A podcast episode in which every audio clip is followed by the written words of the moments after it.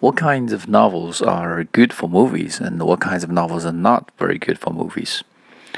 Well, judging from the films that I saw, which are based on novels, I would like to say that they are mixed success.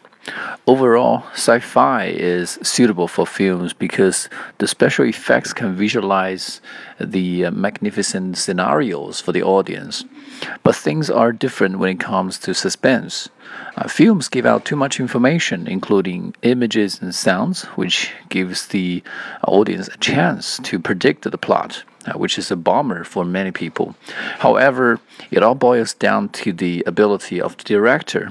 An outstanding director can turn waste into wealth and touch the stone and turn it into gold, uh, which can be exemplified by the movie Sherlock Holmes.